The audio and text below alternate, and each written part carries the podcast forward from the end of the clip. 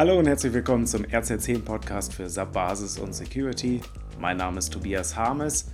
Wir haben Ende 2020, Ende Dezember 2020, der Endspurt. Ja, SAP wirbt für einen Fachbereich ohne die IT und ich lasse mich von Jan Hofer inspirieren und denke gerade deshalb nicht an vorzeitigen Ruhestand. Nach 36 Jahren nimmt Jan Hofer als Tagesschausprecher Abschied. Meine Damen und Herren, das war nach fast 36 Jahren meine letzte Tagesschau. Ein großes Dankeschön dafür, dass Sie uns und mir so viele Jahre die Treue gehalten haben. Danke auch für die unglaublich vielen guten Wünsche, die mich in den letzten Tagen erreicht haben. Ich habe mit allem gerechnet, aber nicht mit dieser überwältigenden Anzahl. Und äh, unter dem Hashtag Ehrenjan kann man in den sozialen Medien äh, noch ganz viele Anekdoten finden, äh, Glückwünsche und auch Verneigungen äh, zu dieser ja wirklich langen, langen äh, Karriere in der Tagesschau. Als jemand, der 1979 geboren worden ist, so wie ich ja, ähm, ist äh, Jan Hofer eine Sonne Konstante gewesen, also die man eigentlich eher so richtig wahrnimmt, äh, wenn sie weg ist. Das letzte Mal ging mir das, glaube ich, so, als äh, ja, Gerhard Schröder den Platz von Helmut Kohl eingenommen hat und äh, Bundeskanzler geworden ist. In einem Interview hat Jan Hofer dann erzählt, äh, wie das damals war, als er 1985 dann äh, bei der ARD in der Redaktion angefangen hat und hat auch erzählt, dass es ja, äh, dass es sogar noch die Zeit vor dem Fax war. Also es, es gab keinen Fax, nicht mal Fax, sondern Nachrichtenticker. Also da kamen über Fernschreiber kamen dann Nachrichten rein und mit denen musste man dann irgendwie das Beste rausholen. Und interessanterweise über die vielen Jahre, die ich die Tagesschau jetzt schon kenne oder wir auch die Tagesschau kennen, kann man ja schon sehen, dass es eine Sendung ist, die den Medienwandel eigentlich ganz gut überstanden hat. Denn wenn man auf die Einschaltquoten guckt und auch auf Umfragen, gibt es ja immer noch sehr breite Zustimmung äh, beim Format Tagesschau. Ja, mittendrin Jan Hofer, der ähm, sich ja auch nicht zu fein dafür war, zum Beispiel TikTok-Videos beizusteuern. Äh, also äh, der immer ganz vorne dann dabei war bei dem Wandel. Und er wurde auch ein bisschen dazu gefragt, wie sich so diese ganze ja, Nachrichten- Steuerung bzw. Ähm, die Produktion von Nachrichten verändert hat und ob er sich da nicht manchmal an die alte Welt zurücksehen würde. Und er sagt also in diesen Interviews dann auch, dass äh, er diese moderne, aktuelle Art, Nachrichten zu produzieren, auf jeden Fall der alten, mit vielen Medienbrüchen versehenen Art vorziehen würde. Für ihn war es immer wichtig, äh, die beste Technologie, die besten Möglichkeiten zu verwenden, eben um die Nachrichten bestmöglich an alle zu bringen und diese Nachrichten zu produzieren. Ja, die neuesten Technologien einzusetzen, um das bestmögliche Ergebnis zu produzieren, auch um Geschäftsprozesse zu optimieren. Davon spricht auch Jürgen Müller oder hat er gesprochen auf der diesjährigen Tech-Ad, die ja nur online stattgefunden hat. Er hat äh, da nochmal seine Vision äh, dargelegt, wie, wie er SAP auch als Werkzeug sieht, um in dem Bereich Low-Code und No-Code Anwendungen und Hilfsmittel vorzustoßen. Ja, was steckt dahinter?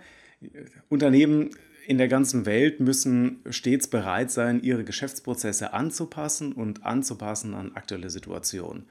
Und äh, er nennt da zum Beispiel auch die Situation, dass man in, in Krisenzeiten schnell in der Lage sein muss, seine Lieferketten zum Beispiel anzupassen. Und Low-Code, No-Code-Ansätze bieten da zum Beispiel die Möglichkeit, mit ja, grafischen Benutzeroberflächen und äh, der Maus im Prinzip ja über so die Verbindung von grafischen Elementen, die man per Drag and Drop dann auf diese Oberfläche zieht und miteinander verbindet, ja einen neuen Geschäftsprozess oder einen neuen Workflow zu designen. Und das alles ohne dass das irgendwie durch die IT gemacht wird, sondern das soll der Fachbereich dann alleine können. Und dafür muss man nicht mal so auf so ja, Hype-Themen wie RPA, also Robotic Process Automation, drauf gucken oder sich jetzt eine Demo von UiPath herunterladen, sondern äh, kann auch viel direkter darauf gucken, was die Entwicklungen in den aktuellen ja auch Cloud-Produkten der SAP ähm, sind Äh, zum Beispiel, dass es bei SuccessFactors, dass das äh, Analytics da aufgebaut worden ist, was auch mit drin ist und der Fachbereich an vielen Stellen jetzt Reportings und Analysen fahren kann, für die er normalerweise ja Entwickler und IT-Unterstützung gebraucht hätte. Man sieht es auch an dem Begriff Business Technology Plattform, den Jürgen Müller auch wieder aufgegriffen hat in seinen Keynotes. SAP möchte mit dem Blech, auf dem SAP läuft, nichts mehr zu tun haben. Das äh, ganze Thema, woher kommt's ab, wird im Prinzip ähm, ja, äh, ausgeblendet. Das kommt einfach aus der Cloud. Also das wird irgendwie geliefert von irgendeinem Hypervisor. Und äh, SAP sagt, okay, ich meine, die Leute sind das von, von Cloud-Services gewohnt. Warum also sich jetzt damit beschäftigen? Es ist irgendwie da. Und man konzentriert sich auf seine Kernkompetenz nämlich die beste IT-Lösung zu sein für Geschäftsprozesse in Unternehmen. Ist es nach dieser Tech-Ad also sinnvoll, schon mal vorzeitig in den Ruhestand zu gehen? Ich denke nicht. Also ich denke, das ist wahrscheinlich dann nur für die relevant, die stillstehen und sich den Nachrichtenticker zurücksehen. Denn eigentlich ist es ja so, dass aktuelle technologische Entwicklungen jetzt einfach passieren und äh, wir eigentlich neue interessante Werkzeuge an die Hand bekommen, mit denen man Geschäftsprozesse noch schneller und noch effizienter modellieren können. Und ähm, hey, wir arbeiten ja alle daran, dass wir das beste Ergebnis, die beste IT-Unterstützung für Geschäftsprozesse hier produzieren. Und diese neuen Werkzeuge werden uns dabei helfen. Und da nehme ich mir Jan Hofer als Vorbild. Eben nicht ein Technologie ausbremsen, äh, sodass am Ende alle aufatmen, boah, endlich ist er weg, ey, jetzt können wir, jetzt können wir mal neu durchstarten, jetzt können wir einfach mal die Sachen machen, die eigentlich jetzt gemacht werden müssten. Sondern, okay, er war immer Teil der Entwicklung und ähm, er hat einfach noch was anderes vor. Ja, aber er war jetzt nie Bremse, sondern hat immer aktiv danach gesucht, welche Technologie können wir nehmen, wie können wir das Ergebnis noch besser machen. Und nach 36 Jahren zu gehen und so einen positiven Eindruck zu hinterlassen, ist das nicht ein erstrebenswertes Ziel? am Jahresende kann ich ja mal, anstatt auf Webinare zu verweisen, die wir nächsten Monat mal wieder machen, äh, noch einen persönlichen Hörbuchtipp geben. Und zwar äh, Quality Land von Marc-Uwe Kling. Bitte als Hörbuch, nicht gelesen, also äh, schon gelesen, aber nicht als Text.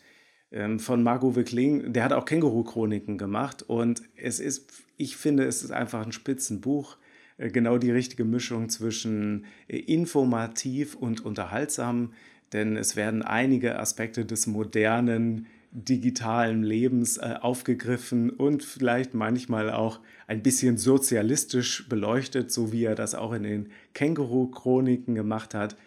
Aber selbst für mich als ähm, Handelsblattleser, ich habe mich also sehr unterhalten gefühlt. Quality Land und jetzt ist halt gerade der Nachfolger Quality Land 2.0 herausgekommen. Ich kann beide Bücher empfehlen und es sind ein paar schöne Stunden, die man dann ja vielleicht auch Zeit hat äh, in den Feiertagen und über den Jahreswechsel. Ansonsten kommt ihr, kommen Sie eben genau durch diese Feiertage und den Jahreswechsel gut. Wir sehen uns im nächsten Jahr. Bis dahin.